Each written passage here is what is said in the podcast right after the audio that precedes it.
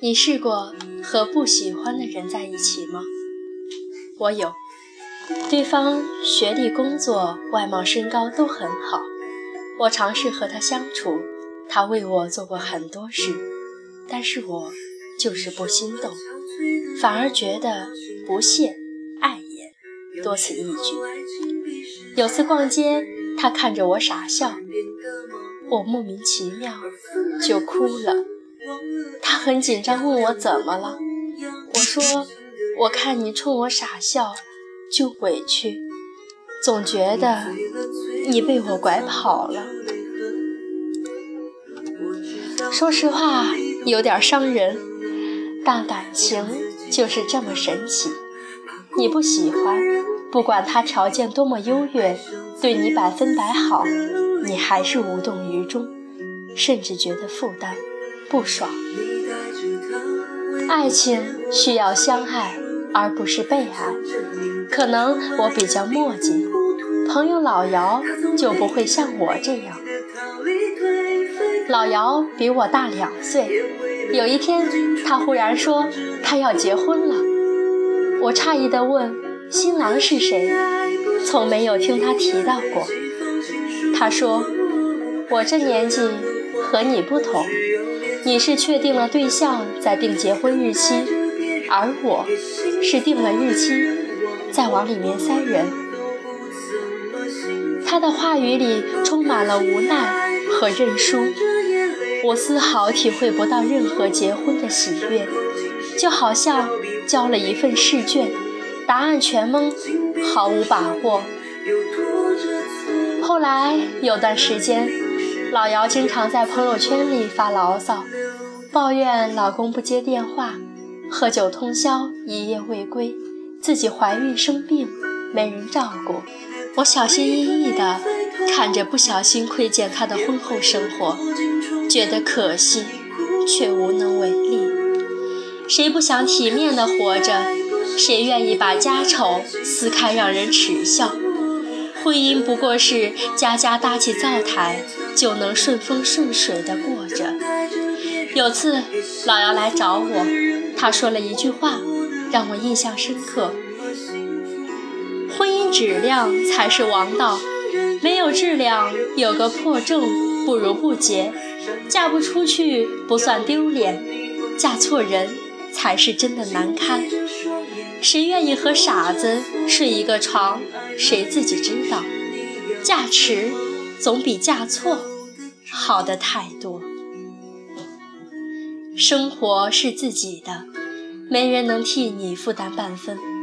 我看到很多适婚女性为婚而婚，面子上是脱单了，婚后生活究竟如何？只有冷暖自知。结婚不是毕业典礼。而是升学仪式，拨开婚姻的真相是柴米油盐，鸡毛蒜皮的琐事。若没有感情，没有爱，就像余生大半辈子的凌迟。我认识小佳的时候，她三十四岁，未婚，特别精神，没有大虾想象中那种大龄剩女那般凄惨。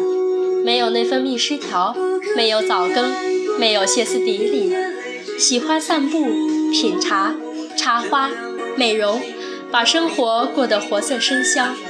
为了遇到对的人，剩几年无妨。小佳曾经这样和我说道：去年她遇到了那个两情相悦的人，他们俩会去环岛路、骑车、玩水，也会一起去巴士。买海鲜、扇贝、花甲，做好了认真摆盘。那些以为小佳是不婚主义的亲朋好友，收到请帖时都非常的惊讶。感情水到渠成，当然就想结婚。不对生活妥协的姑娘，最后往往都能如愿的嫁给爱情。从小听话，按照这个社会大多数人的要求，读不想读的书，考莫名的专业难道就连结婚也要听一群连自己生活都打理不好的人来给我们阐述真谛吗？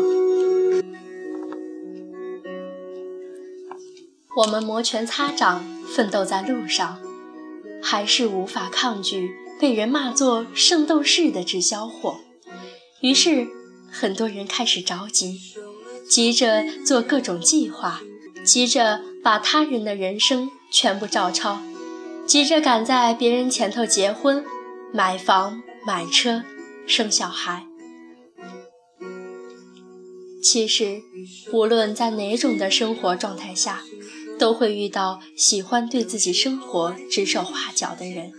只是我的人生，我自有分寸，轮不到任何人来指责、来安排。等不到合适的人，年过半百也太早；等到了合适的人，明天清晨都嫌太晚。千万不要因为别人都结婚了。就草率地决定自己的下半辈子。当然，我也不赞同一直干等，不怕等待，最怕空空等待。你要不断进步，为爱情创造新的可能性。你要在等待里学会修炼，因为皮囊会老去，但是优雅会永存。生活要讲究。爱不能将就，唯有独立，才有不将就的资本；唯有不将就，才能得到真爱。亲爱的听众朋友们，本期的故事到这里就接近尾声了。听完本期的节目，你有什么感慨、感触吗？大家可以关注我的个人微博“赛宝仪”来私聊我。好了，亲爱的听众朋友们。赛宝仪和大家的故事今晚到这里就要结束了，祝你有美好的一天，晚安，好梦。